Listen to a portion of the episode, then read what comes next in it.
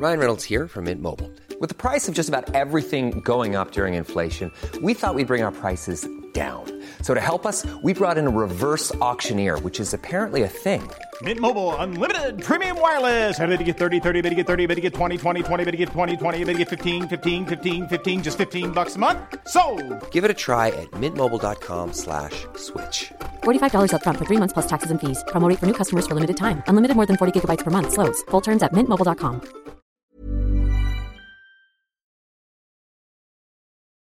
Vier Mädchen sterben auf dieselbe Art und Weise. Ihr Mörder erwürgt sie. Danach fesselt und knebelt er sie mit ihrer eigenen Kleidung.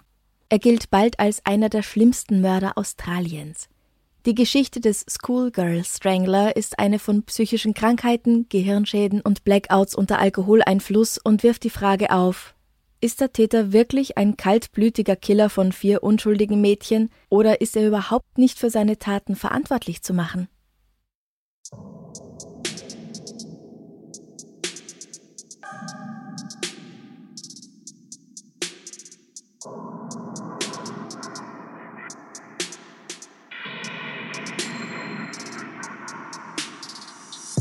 Servus. Hallo. Herzlich willkommen bei Darf's ein bisschen Mord sein? Dein Podcast zum Thema wahre Verbrechen. Mein Name ist Franziska Singer und mein Gast heute ist Lisa Schmid. Hallo Franziska, danke für die Einladung. Danke, dass du Zeit gefunden hast, hierher zu kommen und dir diesen furchtbaren Fall anzuhören. Ja, ich bin schon gespannt. Du bist Kabarettistin, du bist Sängerin und du hast auch gerade eine neue Single wieder rausgebracht. Also, wenn diese Folge dann rauskommt, ist es schon ein paar Wochen her. Ja, genau, ich habe gerade meine, meine neue Single Erlkönig rausgebracht.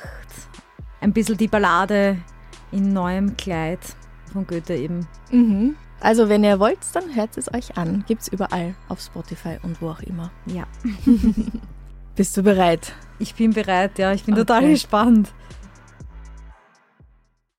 Es ist Sonntag, der 10. November 1930, als zwei Teenager ein leerstehendes Haus in Ormond betreten.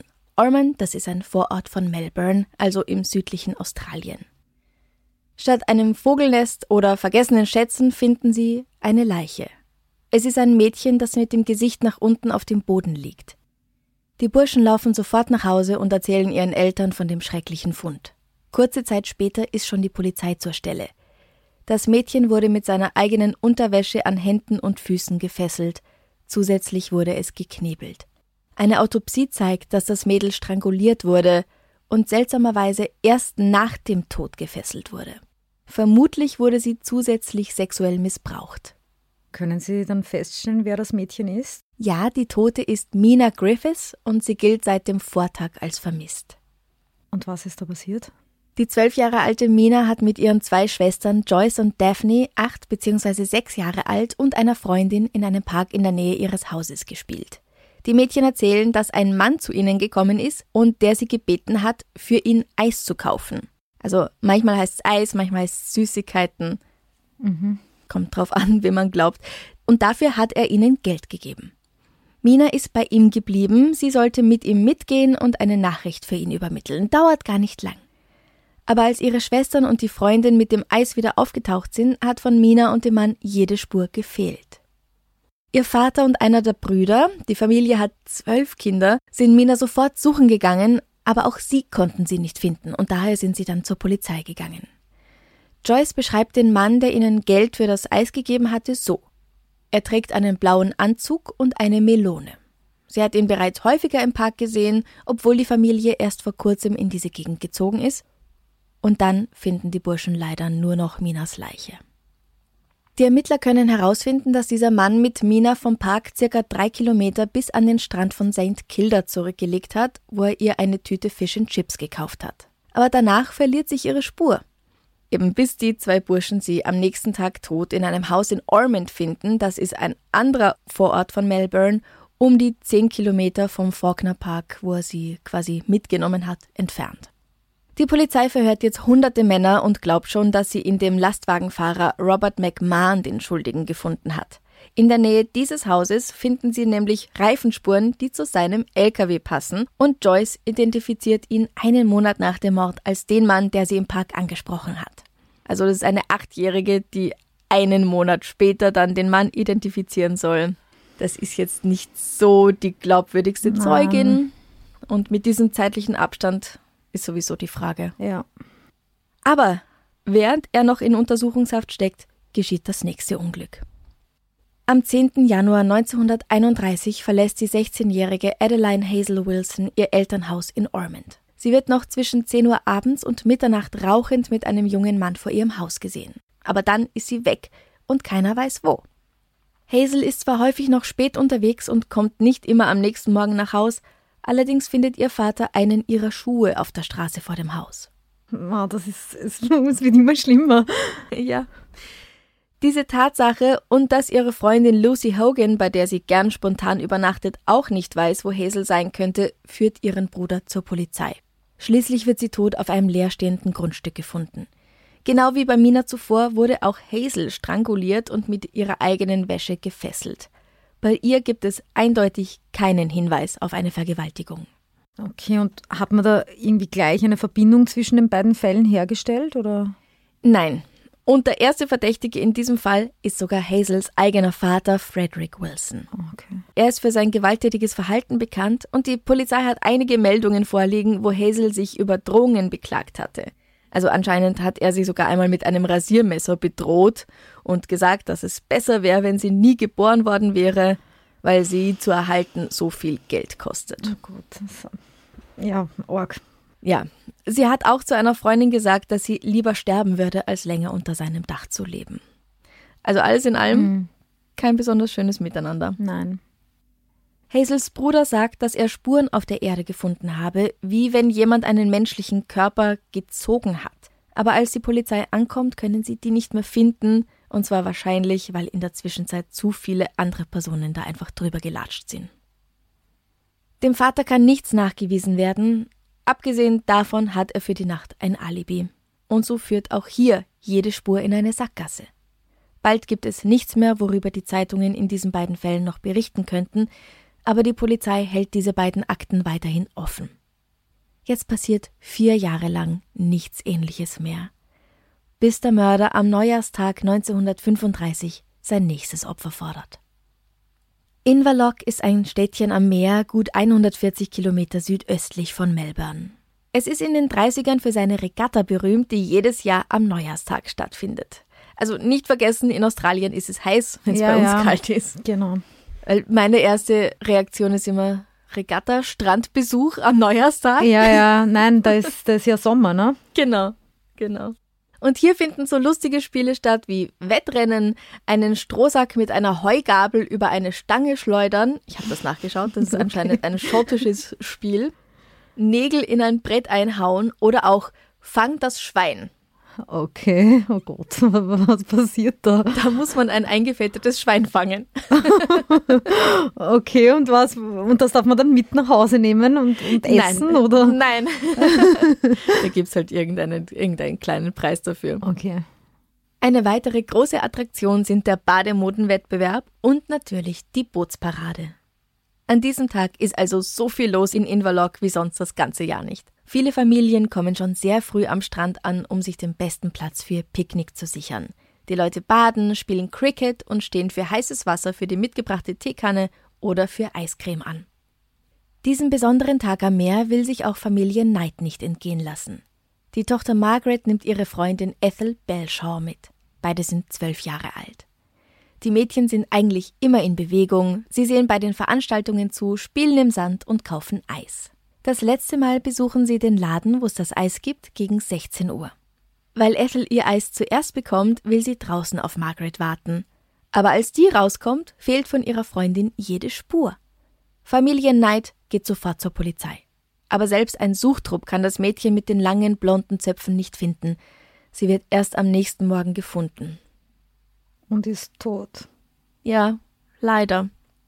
Ethel liegt mit dem Gesicht nach unten in einem Dickicht, sie ist an Händen und Füßen gefesselt und um ihren Hals ist einer ihrer braunen Strümpfe gewickelt. Einige Meter weiter kann ein Ort gefunden werden, an dem offenbar ein Kampf stattgefunden hat. Aber mehr Spuren gibt es nicht mehr, weil es in der Nacht geregnet hat. Die Polizei lässt jetzt Black Tracker kommen, aber auch sie können einfach nichts mehr finden. Wa- wa- Was? Black Tracker, was ist das? Heute sagt man Aboriginal Trackers, Das sind oder waren, also ich glaube, heute gibt es sie nicht mehr in dieser Form, mhm. Aborigines, die bei der Suche nach verirrten oder versteckten Personen im Busch helfen, zum Beispiel auch, wenn jemand aus dem Gefängnis ausgebrochen ist. Okay. Und das ist wirklich arg. Aus irgendeinem Grund wird die Leiche erst um 16 Uhr abgeholt. Also sie finden sie in der Früh. Es ist Sommer, sie wird erst um 16 Uhr abgeholt. Bis dahin muss sie von mehreren Polizisten bewacht werden, die darauf achten sollen, dass die ganzen neugierigen Leute, die kommen, um die Leiche zu sehen, auch keine Spuren zerstören und sie nicht anfassen und sowas. Mhm. Fotografieren war ja damals noch nicht so. Na, da hat nicht jeder sein Smartphone mit Kamera. Der Gerichtsmediziner stellt fest, dass Ethels Körper voll Kratzer und blauer Flecken ist und ihr zweiter Strumpf tief in ihren Hals geschoben worden war, wodurch sie erstickt ist. Aber immerhin, wenn man das so sagen kann, ist ihr eine Vergewaltigung erspart worden. Mhm. Die Polizei befragt Hunderte von Anwohnern und Besuchern der Regatta und bittet allgemein um Informationen, aber nur wenige melden sich. Darunter eine Frau, die meint, sie habe gegen 18 Uhr ein Mädchen, das Ethel gewesen sein könnte, mit einem jungen Mann die Straße lang gehen sehen. Eine andere Frau, die in der Nähe der Fundstelle lebt, sagt, sie habe gegen Viertel nach acht am Vorabend Schreie aus der Richtung gehört, sich aber aufgrund des großen Festes nichts weiter dabei gedacht. Und Verdächtige, gibt's da welche? Es gibt einen Teenager, der sich widerspricht, wo er zum Zeitpunkt von Ethels Verschwinden war, aber da es keine weiteren Beweise gibt, müssen die Polizisten ihn wieder laufen lassen. Aber es denkt dann niemand, dass der Mord jetzt mit den anderen beiden Morden zu tun hat, oder? Nein, na, zwischen Melbourne und Inverloch liegen 140 Kilometer und auch zwischen den Morden vier Jahre das ist jetzt nicht unbedingt was, was offensichtlich wäre. Ja, das mit der Unterwäsche, ne? Also mit der. Ja, schon. Nur ist die Frage auch, wissen die Leute in Inverloch von den Morden in Melbourne? Ah, okay, okay. Ja. Weil es ist ja, wie gesagt, schon vier Jahre her. Das heißt, damals hat man wahrscheinlich überall in der Zeitung davon gelesen, aber das hat man schon wieder vergessen, oder? Mm, stimmt, ja.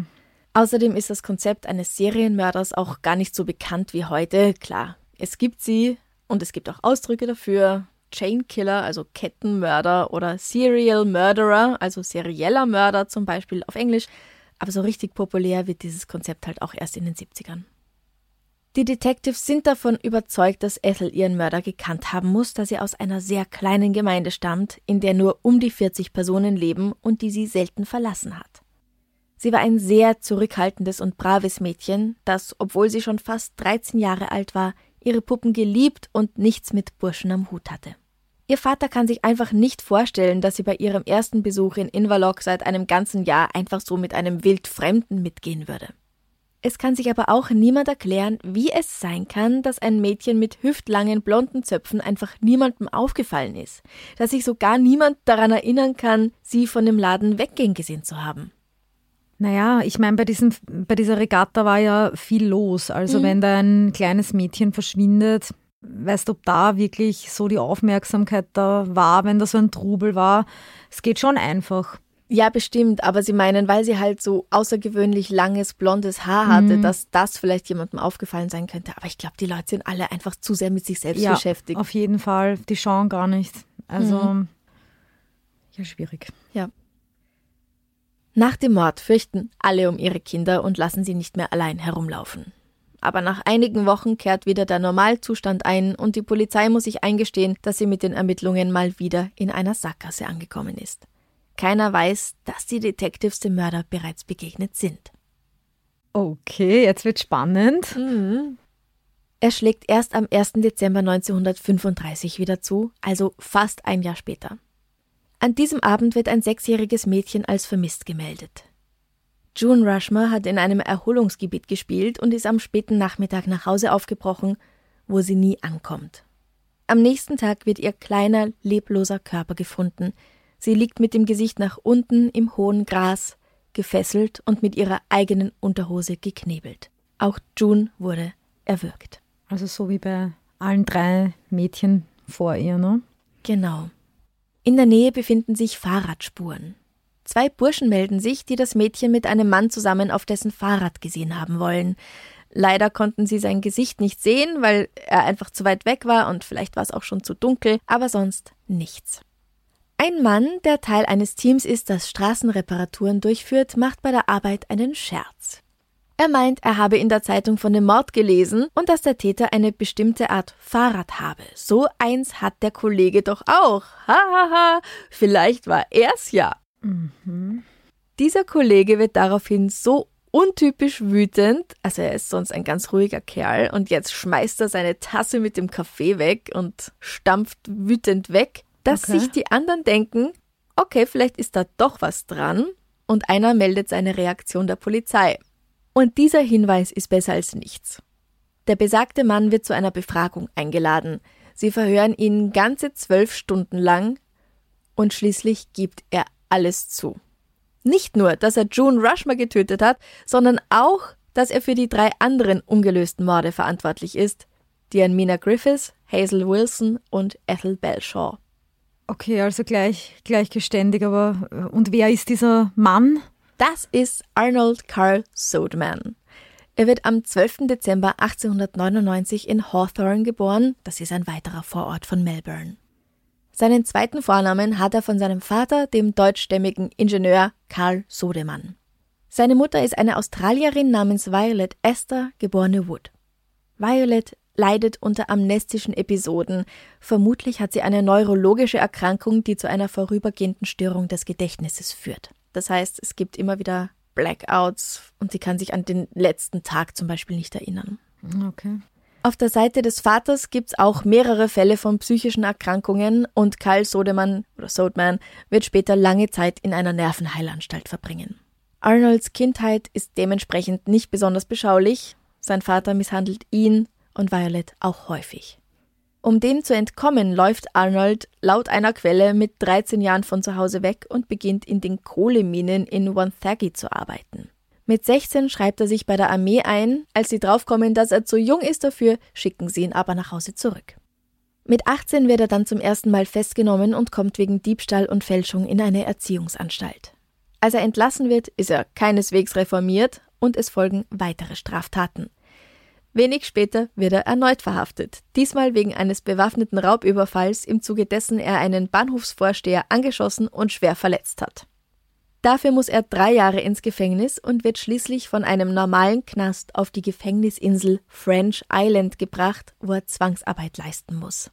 French Island liegt in einer Bucht, die vom Festland beinahe vollständig umschlossen wird und sieht eigentlich auf der Landkarte ziemlich hübsch aus.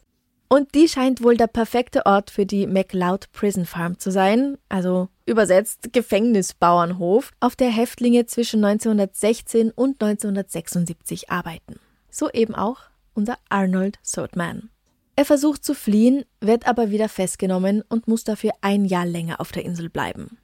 Dabei wird das Leben auf dieser Insel eigentlich als relativ angenehm beschrieben, ganz anders also als in Alcatraz oder auf der Teufelsinsel in Französisch-Guayana, wer vielleicht den Film oder das Buch Papillon kennt. Mal gesehen? Nicht gesehen, aber ich war mal in Alcatraz. Ähm, mm. Schon arg äußerst unangenehm so eine, so eine Insel. Dort. Ja, ich finde es schon sehr unangenehm. Also ist schon, glaube ich, nochmal was anderes, wenn du da wirklich auf so einer Insel isoliert mhm. eingesperrt bist. Aber ja, ja, wenn man dann arbeiten kann und so, aber das war halt damals sicher irgendwie nicht so ein Rehabilitationsprogramm, sondern echt halt so Zwangsarbeit. Also ja, ja, genau. Also die Gefangenen pflanzen hier Bäume, um die Insel aufzuforsten, aber nach der Arbeit haben sie Zeit und können verschiedene Sportarten spielen. Mhm. In den 1960ern wird dieses Gefängnis sogar als nicht viel anders als ein Country Club beschrieben. Okay. Aber ob das von den Leuten ist, die wirklich drin sind ja, oder eher von den Äußeren. Genau.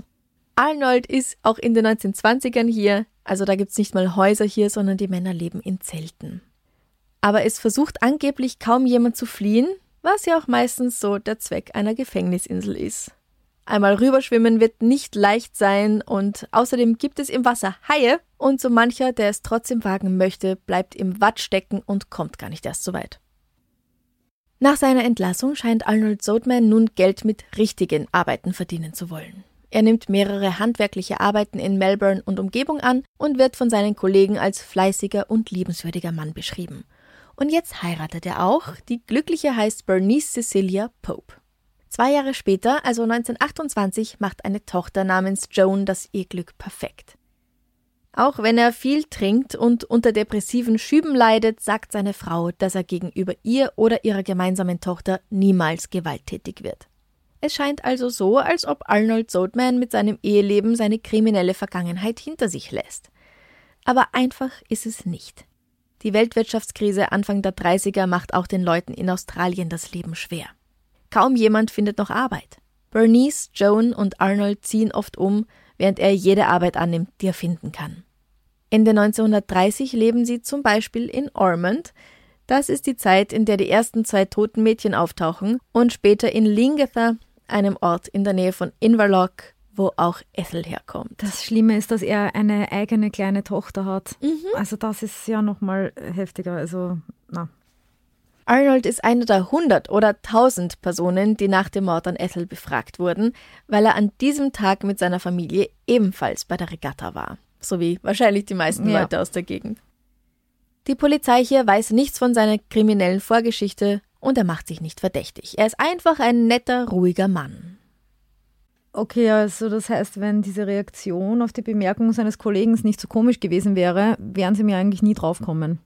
Wahrscheinlich nicht, ja. Und vor allem nicht so schnell, weil vermutlich, selbst wenn sie ihm irgendwann drauf gekommen wären, dann wären ihm in der Zwischenzeit noch weitere Mädchen zum Opfer gefallen. Mhm. Und, und was sagt er? Wie, wie hat er das gemacht mit den Mädchen oder warum? Gibt es einen Grund? Soll ich beim ersten Mord anfangen oder beim letzten? Fang beim ersten an. Okay.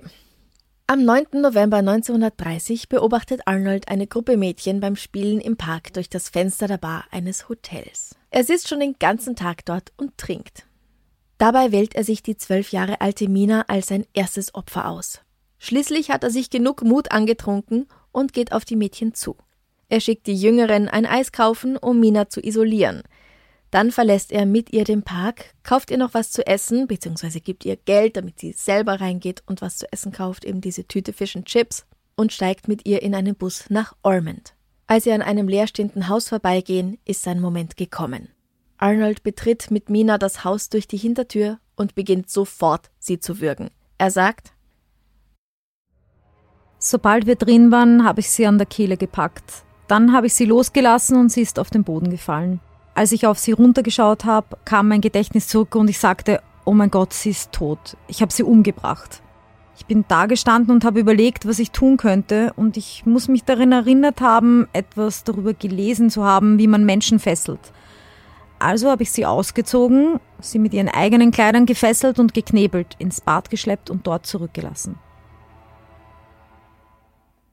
Da wir uns vor der Zeit der DNA-Spuren befinden, ist nicht eindeutig belegt, dass Arnold Soldman sie missbraucht hat. Deswegen habe ich vorhin schon gesagt, dass sie vermutlich vergewaltigt wurde. Also die Polizei dürfte behauptet haben, dass sich Anzeichen dafür finden. Er selbst verneint das aber und sagt, wenn ich tatsächlich Geschlechtsverkehr mit ihr hatte, so kann ich mich nicht daran erinnern. Es wäre aber auch wirklich der einzige Fall, in dem das überhaupt im Raum steht. Ich weiß nicht, vielleicht hat er es getan und ist draufgekommen, das ist in Wirklichkeit gar nichts für mich. Mhm.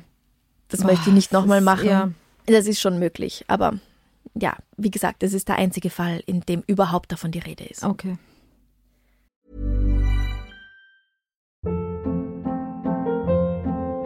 Hold up. What was that? Boring. No flavor. That was as bad as those leftovers you ate all week. Kiki Palmer here, and it's time to say hello to something fresh and guilt-free. Hello Fresh. Jazz up dinner with pecan-crusted chicken or garlic butter shrimp scampi. Now that's music to my mouth. Hello Fresh. Let's get this dinner party started. Discover all the delicious possibilities at hellofresh.com. Hey, it's Ryan Reynolds, and I'm here with Keith, co star of my upcoming film, If, only in theaters, May 17th. Do you want to tell people the big news?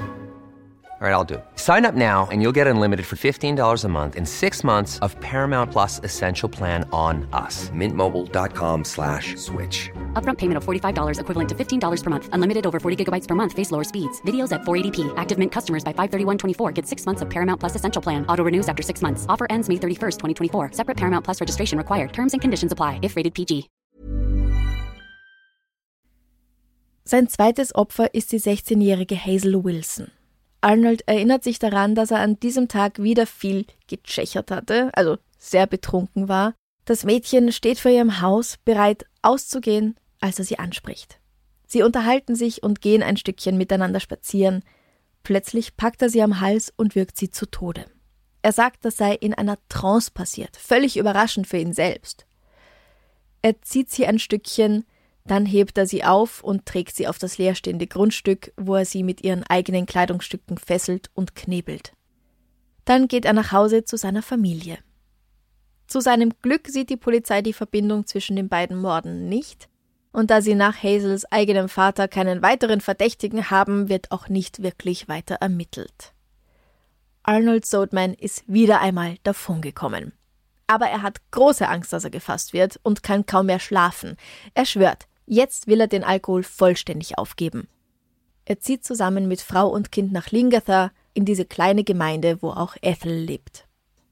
Und dann kommt vier Jahre später Nummer drei. Am Neujahrstag 1935 ist Arnold mit seiner Familie am Strand von Inverloch bei der Regatta. Sie picknicken, wie alle anderen auch, und er trifft auf die zwölfjährige Ethel Belshaw. Sie kennen sich, weil sie Nachbarn sind in dieser kleinen Gemeinde und Ethel sogar hin und wieder mit Bernice und Joan Tee trinkt. Arnold hat das Saufen schon längst wieder angefangen, also hat nicht lange gehalten. Nein. Und er geht immer wieder vom Strand in eine Bar, um wieder einen zu kippen. Als er vor dem Laden auf seine kleine Nachbarin trifft, bringt er sie dazu, nicht auf ihre Freundin Margaret zu warten, bis die mit ihrem Eis rauskommt, sondern ihn ein Stück zu begleiten. Sobald sie an einer uneinsehbaren Stelle sind, überkommt es ihn erneut. Er erwürgt Ethel, fesselt und knebelt sie mit ihrer eigenen Kleidung, wie die anderen Opfer auch, und versteckt sie im Gestrüpp.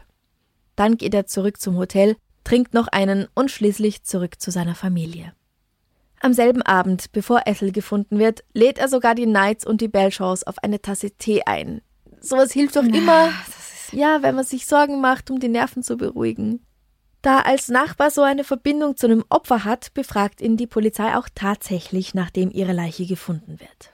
Er gibt zu, dass er sie am Tag ihres Verschwindens gesehen hat, aber die Polizei verfolgt das nicht weiter. Und ich denke, dass hier seine freundliche Art und seine Familie ihn auch nicht besonders verdächtig erscheinen lassen. Weil niemand weiß bisher, dass es sich um einen Serienmörder handelt und es ist auch das erste Mal, dass er direkt einen Bezug zu einem Opfer hat. Mhm.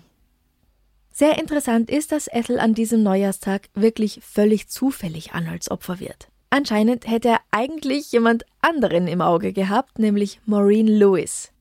Sie ist an diesem Tag mit den Soutmans zum Strand gefahren, sowie Ethel mit der Familie Knight.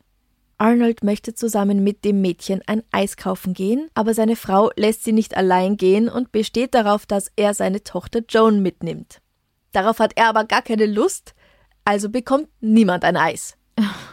Statt dass er mit beiden Mädchen geht ja, Wahnsinn. und seinen Plan sausen lässt. Ja, Wahnsinn, aber es ist gut für Maureen. Mhm. Später sagt sie, dass sie Arnold immer seltsam gefunden hat, weil er sich oft geräuschlos angeschlichen hat und dann plötzlich hinter ihnen stand. Und dann Nummer 4. Am 1. Dezember 1935 ist Arnold wieder mal am Trinken. Er beschließt, mit einem sechs Jahre alten Mädchen spazieren zu gehen. Das ist Shirley Steele. Sie hat allerdings Angst, dass ihre Mama sie verhauen würde, wenn sie das tut, daher geht sie nicht mit, obwohl Arnold ihr sogar eine ganze Tüte Lutscher anbietet. Glück für sie, Pech für ihre beste Freundin June Rushmore. Sie ist mutiger und kennt ihn bereits, weil sie die Tochter eines Arbeitskollegen ist. Sie fragt Arnold an diesem Tag sogar, ob er sie auf dem Fahrrad mitnehmen kann. Und das ist das letzte Mal, dass jemand sie lebend sieht. Ich habe June Rushmore auf dem Fußweg in Richtung ihres Hauses gehen sehen und sie hat gesagt, nimm mich mit.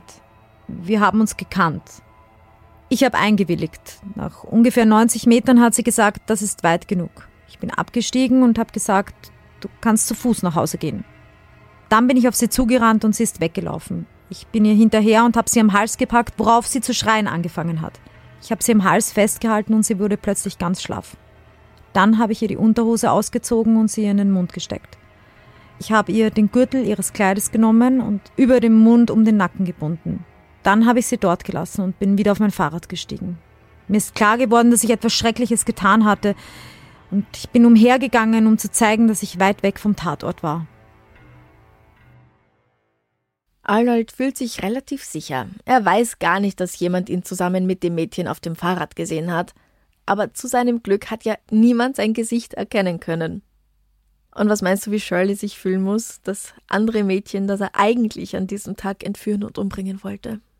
Ja, für die ist das, ich weiß gar nicht, ob man in dem Alter, weil die sind ja noch ganz jung, ob man das da ja. so fassen kann irgendwie, mhm. was, da, was da überhaupt abgeht. Aber es ist halt irgendwie, es ist so schrecklich, dass es einfach so junge Mädchen sind und, und ich finde es einfach eben nach wie vor, ich finde es total schlimm, dass der eine eigene Tochter hat. Und die ist selber ungefähr sieben, glaube ich, zu dem Zeitpunkt. Ja, und da, also echt, echt heftig. Ähm, aber ja, gut, sie, sie haben ihn endlich. Ja. Und also, ich meine, wie ist das, wenn der, wenn der, ist der geistig zurechnungsfähig? Weil es gibt ja diese Geschichten von den psychischen Erkrankungen in seiner Familie. Mhm. Also, ich, ich denke mal, seine Familiengeschichte spielt da sicher auch mit. Das ist ja meistens bei Serienmördern dann auch so, dass da in, in der Kindheit einfach irgendwas war. Ganz oft, ja. Und die Mutter hatte, hatte ja auch immer diese Anfälle von Gedächtnisschwund. Also, mhm. also das erwähnt sein Anwalt natürlich in der Hoffnung, dass es zu seinen Gunsten wirkt. Arnold selbst ist davon überzeugt, dass er nicht bei klarem Verstand war, als er getötet hat und nichts dagegen unternehmen konnte. Aber naja, das kannst halt auch einfach mal so ja, behaupten. Ne? Psychische Krankheiten oder Störungen sind in seiner Familie wirklich auch nichts Neues. Einerseits gab es da eben die Mutter mit ihren amnestischen Episoden, andererseits auf der väterlichen Seite einige Männer, wie auch seinen Vater und Großvater und dessen Bruder, die in verschiedenen psychiatrischen Kliniken in Deutschland und Australien gestorben sind. Hm, okay. Aber nicht nur die. Die Reihe der psychisch Kranken geht noch weiter zurück. Auch der Uropa hat anscheinend ernsthaft was gehabt und so weiter. Was genau, das weiß man natürlich nicht. Da sind wir jetzt schon Mitte des 19. Jahrhunderts und somit in einer Zeit vor dem wissenschaftlich fundierten Verfahren zur Behandlung psychischer Erkrankungen. Es kommt außerdem zutage, dass Arnold ein paar Monate vor dem ersten Mord vom Pferd gefallen ist und sich dabei eine ernste Kopfverletzung zugezogen hat. Das muss nichts damit zu tun haben, aber es könnte unter Umständen, weil auch einige bekannte Serienmörder im Lauf ihres Lebens schwere Kopfverletzungen gehabt haben. Ah, okay, das, das habe ich nicht gewusst. Naja, also ich sage es mal ganz blöd, im Kopf ist ja dein Hirn und mhm. das heißt, es könnten durch Schwellungen oder irgendwelche, ich bin natürlich kein Arzt, ich habe in Wirklichkeit sehr wenig Ahnung, aber es könnten einfach dadurch Verletzungen am Gehirn auch stattgefunden haben, was natürlich okay. nie gut ist und wenn das nicht behandelt wird, erst recht nicht. Das ist natürlich kein Hinweis auf eine psychische Störung, das ist ganz klar, aber es kommt immer wieder vor Ed Kemper zum Beispiel ähm, ist einer von denen, der eine schlimme Kopfverletzung hatte mhm. und dann irgendwann später Serienmörder wurde. Es gibt natürlich viele Leute, Heftig, die schwere oh Kopfverletzungen haben und nie Serienmörder werden. ja, ich überlege gerade, kenne ich irgendwen mit einer Kopfverletzung und muss mich jetzt irgendwie. Ich bin auch kein ähm, Serienmörder. Ich habe auch zwei, ich meine, nicht unfassbar schwer, aber mich hat es auch zweimal ordentlich aufs, auf den Kopf gehaut. Aber ja, na gut, also muss ich mich vor dir nicht fürchten, Nein. Franziska. Es kommt jetzt heraus, dass Arnold vor dem ersten Mord schon zwei andere Kinder hatte töten wollen, einen Jungen und ein Mädchen. Den Buben hatte er sogar schon zu einem Schuppen gelockt, aber dann ist er wohl zu sich gekommen, bevor er ihm etwas angetan hat. Er ist weggerannt und, gibt er das, jemand hat ihn noch zu Boden geworfen und die Polizei gerufen. Weil sich gedacht hat, oh, dieser Typ rennt so aus dem Schuppen weg, da muss irgendwas passiert sein. Die Polizei ist auch gekommen, aber Arnold hat sich rausreden können und niemand hat mehr an diese Sache gedacht, als dann tatsächlich die Leichen von Kindern gefunden wurden. Du, und, und, und was hat das jetzt alles mit dem Alkohol zu tun? Weil er war doch immer betrunken, wenn er, mhm. wenn er jemanden ermordet hat, oder? Ja. Sein Bruder Ernest meint, dass Arnold schon nach drei oder vier Drinks sich nicht mehr kontrollieren kann. Aber dazu kommt noch eine tatsächliche Erkrankung des Gehirns, die wird allerdings erst nach seinem Tod bei der Obduktion festgestellt. Er dürfte unter chronischer Leptomeningitis leiden, das ist eine Entzündung der weichen Hirnhäute. Symptome davon können, neben hohem Fieber und Erbrechen, das Arnold nicht hat, auch sensorische oder motorische Störungen und Bewusstseinsstörungen sein. Er selbst sagt, ich sehe ein, dass es ein Ende haben muss. Ich denke, dass etwas innen drin falsch ist und wenn ich trinke, kann ich es nicht mehr kontrollieren. Es könnte schon morgen wieder passieren. Der Alkohol lässt ja bei vielen Leuten. Ja, ich kenne einige Leute, die, wenn sie was trinken, irgendwie komplett verrückt werden. Aber halt, ja. ich meine, dann irgendwie wen umzubringen, ist halt schon noch eine andere Geschichte. Also äh, da Ja, hat dann sicher wirklich das irgendwie mit seinem Gehirn vielleicht eben auch was äh, zu tun, wirklich. Ähm, und Ja. diese Kombination aus, aus Trinken und, und dieser Erkrankung da, also Entzündung Mhm. im, im Gehirn. Auf jeden Fall gar nicht gut, ja. Ja. Plus eben die Familiengeschichte. Also man Mhm. weiß nicht, was er da vielleicht auch noch mitgenommen hat von dem. Arnold bittet seine Frau Bernice darum, kein Geld für seine Verteidigung zu verschwenden, weil er meint, er weiß, dass er schuldig ist. Also er weiß schon, Mhm. dass er die Mädchen umgebracht hat. In den Zeitungen wird er mittlerweile als Schoolgirl Strangler bezeichnet, als Schulmädchenwürger, und die Leute stürmen den Gerichtssaal, als es endlich zur Verhandlung kommt. Jeder will live dabei sein und alles hören, was gesagt wird. Mehrere Ärzte bestätigen, dass er in dem Moment des Tötens in einem psychischen Ausnahmezustand gewesen sein muss, in dem er nicht mehr wusste, was richtig und was falsch ist. Sie bitten auch die Krankheitsgeschichte seiner Vorfahren zu bedenken. Dennoch entscheiden die Geschworenen, dass er zum Zeitpunkt der Morde bei vollem Bewusstsein war und genau wusste, was er tat. Und deswegen wird er zum Tod verurteilt. Für ihn ist das anscheinend ganz okay, aber sein Verteidiger meint, na aber hallo, das geht gar nicht und legt Berufung ein. In dem Prozess geht es übrigens nur um den Mord an June Rushmore, also um sein letztes Opfer, vermutlich weil sie hierfür die besten Beweise haben, zum Beispiel ihre Fingerabdrücke auf seinem Fahrrad. Mhm. Okay. Aber Arnold hat eh alle vier Morde zugegeben. Ja. Auch wenn einige Personen skeptisch sind, dass dieser nette Familienvater wirklich so etwas getan haben könnte, überzeugt er sie dadurch, dass er zu viele Details der Morde kennt. Mhm. Trotz aller Einwände, auch von medizinischen Experten, wird Arnold Soldman am 1. Juni 1936 im Pentridge Prison gehängt und in einem anonymen Grab bestattet. Auf die Frage, ob er noch letzte Worte habe, sagt er, nein, es gibt nichts mehr zu sagen. Nach seiner Hinrichtung nehmen seine Frau Bernice und die Tochter Joan Bernices Mädchennamen an. Sie werden einfach zu sehr von der Presse und irgendwelchen neugierigen Personen belästigt. Ethel und Junes Familie haben nicht genügend Geld für Grabsteine, daher bleiben deren Gräber fast 80 Jahre lang unmarkiert. 2012 spenden allerdings die Zeitung Herald Sun und der Verband der australischen Bestatter zusammen jeweils eine Bronzeplakette für ihre Gräber.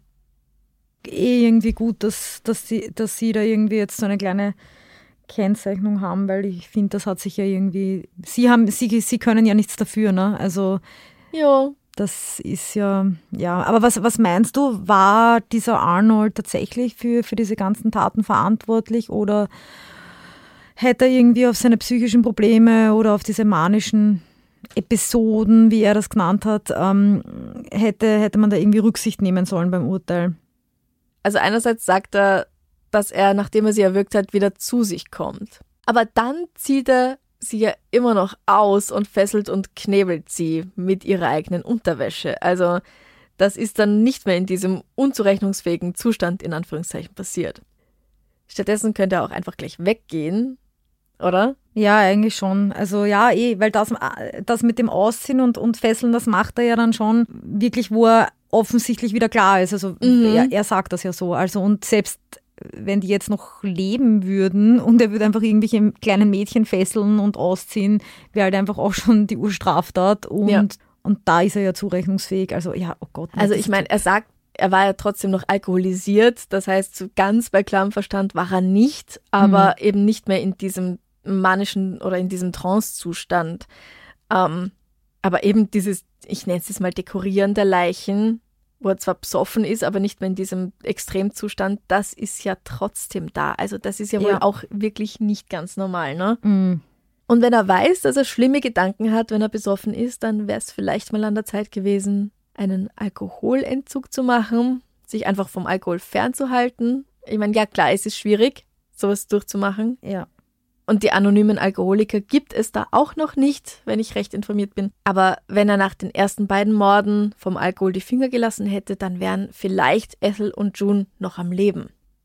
Irgendwie hat er es ja wohl auch vier Jahre lang geschafft, niemanden umzubringen. Also was dann wirklich der Auslöser war, wieder loszulegen. Das- ja, vor allem war er in diesen vier Jahren dann äh, immer nüchtern oder hat er dann Na, auch getrunken? also- Weil so leicht verlierst du ja eine Alkoholsucht nicht. Du kannst Ja. nicht einfach, wenn du Alkoholiker bist, einfach mal vier Jahre nichts saufen und dann fangst du wieder an. Also das ist, da bräuchtest schon mal irgendwie Therapie oder so und das hat es damals einfach sicher nicht gegeben in der Form. Also Nein, hätte er sich wahrscheinlich auch gar nicht leisten können, Ja. sowas. Das ist mir wirklich nicht ganz klar geworden, was, was da jetzt der Auslöser war, um wieder Mädchen umzubringen. Er war bestimmt frustriert und vielleicht hat er weniger getrunken. Ich weiß es nicht. Aber gut, nur dem Alkohol kann man ja auch nicht die Schuld Ja. geben, wegen der chronischen Hirnhautentzündung und wer weiß was noch alles. Aber ganz ehrlich, wenn es ohne Saufen diese Gedanken nicht gibt angeblich, dann gibt es vielleicht ohne das ganze Saufen auch keine Toten. Ja, was meinst du? Ich weiß nicht, ich, ich, kann da, ich kann das so schwer nachvollziehen, wie man, wie man jemanden umbringen kann. Also aber dann auch noch Ja. mehrere Leute und dann auch noch so Kinder. Also ich finde halt, das ist wirklich ein ganz schlimmer Fall, weil es da halt um so kleine Kinder geht. Ähm, Und, und weil er eben auch Und ein selbst ein, Teenager. Kind hat. Ja, und ja, auch eben dieses 16-jährige Mädchen, klar. Ja. Aber es ist trotzdem ein kleines Mädchen. Mit 16 ist man auch ein kleines Mädchen irgendwie. Ähm, Ja. Aber wurscht, selbst wenn das erwachsene Frauen werden, es ist einfach immer tragisch und immer schlimm. Und ich weiß nicht, also klar, dass er, der, er war sicher schwer psychisch gestört. Zum einen wegen der Familiengeschichte, dann eben das, was in seinem Gehirn war, dann der Alkoholismus, das ist ja auch eine Form von, eine Sucht ist ja auch eine psychische Erkrankung. Also äh, da geht es halt ganz viel um, um, um seine Psyche, die einfach nicht in Ordnung war. Aber das ist halt keine, man kann sich nicht auf das dann ausreden, aber ist, ich glaube schon, dass das der Auslöser ist, ist sicher einfach diese, weiß nicht, diese Wucht dann an Problemen, die er hatte. Und die haben ihn halt dann irgendwie dazu gebracht. Oder vielleicht wird man geboren und hat halt Lust aufs Morden. Ich meine, das kann, kann ja auch sein. Ich, keine Ahnung. Vielleicht Ja, ja. War, war das halt auch so bei ihm. Weiß nicht. Ja, also davon spricht er zumindest nicht. Mhm. Aber wie findest du jetzt das, dass er Ethels Familie noch zum Tee eingeladen hat, nachdem er sie umgebracht hat und sie noch gar nicht wussten, dass sie tot ist? Ja, es ist.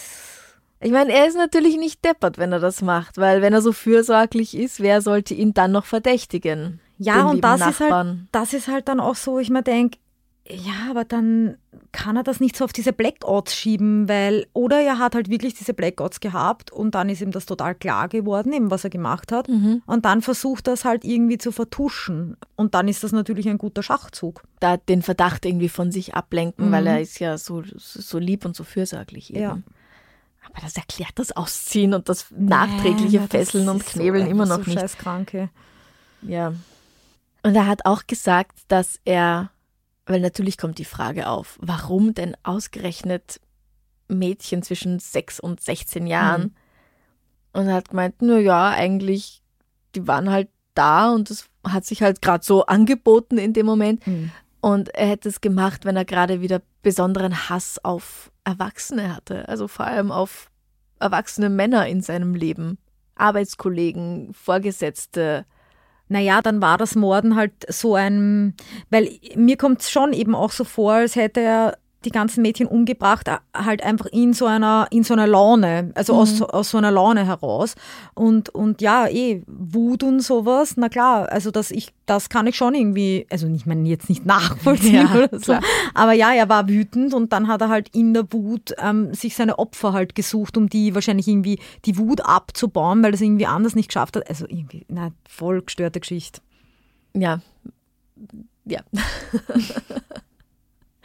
du schaust ziemlich fertig aus. Mach mal noch was Schönes zum Schluss. Ja, mach mal was Schönes zum Schluss. Was für eine Frage hast du mir denn mitgebracht? Ich würde dich fragen, Franziska, weil ich halt Liedermacherin bin, gibt es irgendein Lied, das dich äh, so über all die Jahre in deinem Leben nie losgelassen hat, was du immer wieder hören kannst? Da gibt es ein paar, die mir einfallen. Ja, und welche sind das? Zum einen ist es I Would Do Anything for Love von Meatloaf. Mm, okay. Finde ich einfach super und damit verbinde ich viel und ich meine die ganze CD, wo das drauf ist, Bad Out of Hell 2, Back into Hell, die habe ich sogar auf Schallplatte. Ich habe nicht viele Schallplatten, aber ähm, und die höre ich mir auch, wer mir auf Instagram folgt, hat das vielleicht gesehen, zu Weihnachten immer sehr gerne an. Okay. Frag nicht warum, es ist einfach so. ähm, aber ja, irgendwie das, das ist für mich so ein, so ein Lied, das ich sehr gern anhöre, immer noch, obwohl ich es wirklich seit über 20 Jahren in meinem Leben habe. Mir würden jetzt bestimmt noch, noch viele andere einfallen, aber was ist denn bei dir mal eins? Ähm, ich bin ja so ein riesen Georg Danzer-Fan, Mhm. aber schon seit meiner Kindheit.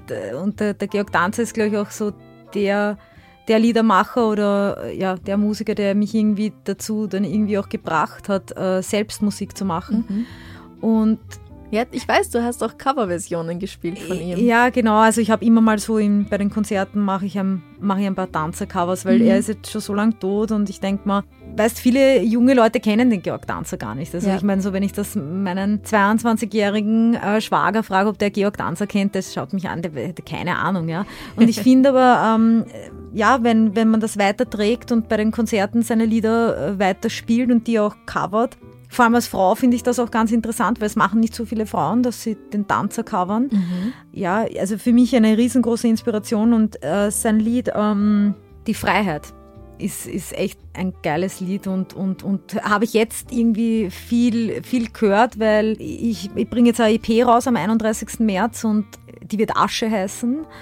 Und äh, da war wirklich der Tanz, wenn wir es auch hören wahrscheinlich bei den Liedern, aber Tanzer war eine riesige Inspiration und die Freiheit habe ich einfach ganz oft gehört in der Zeit, wo ich, wo ich meine eigenen Lieder geschrieben habe. Mhm. Ich bin nicht viel mit österreichischer Musik aufgewachsen, aber Tanze ist schon schön. Und Mhm. mir hat ganz ehrlich bei deinem Konzert auch deine Coverversion, ich weiß jetzt nicht mehr von welchem Lied genau, aber eins hat mich da auch schon wirklich sehr besonders berührt.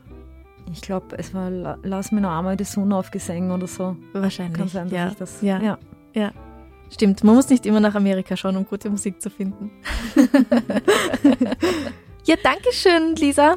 Ja, danke dir für diesen Fall. Ich werde heute sicher die totalen Albträume haben.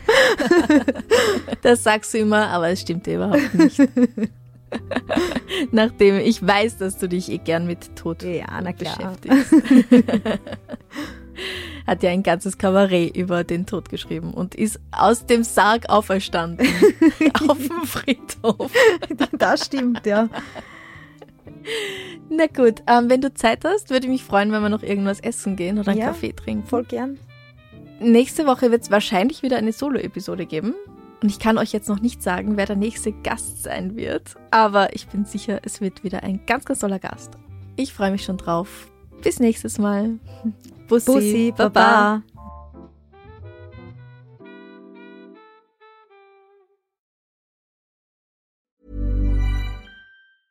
Hey, it's Danny Pellegrino from Everything Iconic. Ready to upgrade your style game without blowing your budget? Check out Quince. They've got all the good stuff shirts and polos, activewear, and fine leather goods, all at 50 to 80% less than other high end brands. And the best part? They're all about safe, ethical, and responsible manufacturing. Get that luxury vibe without the luxury price tag. Hit up quince.com slash upgrade for free shipping and 365 day returns on your next order. That's quince.com slash upgrade. Liebe findet den unterschiedlichsten Ausdruck quer durch die Geschichte. Doch ist es wirklich immer Liebe? Lasst uns über Sex sprechen. Von skandalösen Stories aus der Antike über die Geschichte von Fetischen bis hin zu den unanständigen Geheimnissen berühmter Personen. Bei Liebesgeschichte gehen wir der Entwicklung der menschlichen Sexualität auf den Grund. Unterhaltsam, lehrreich und im besten Sinne des Wortes tabulos stellt Franziska Singer, das bin ich, jede Woche die Frage, wer, wann, mit wem und wie. Wer Liebesgeschichte überall, wo es Podcasts gibt.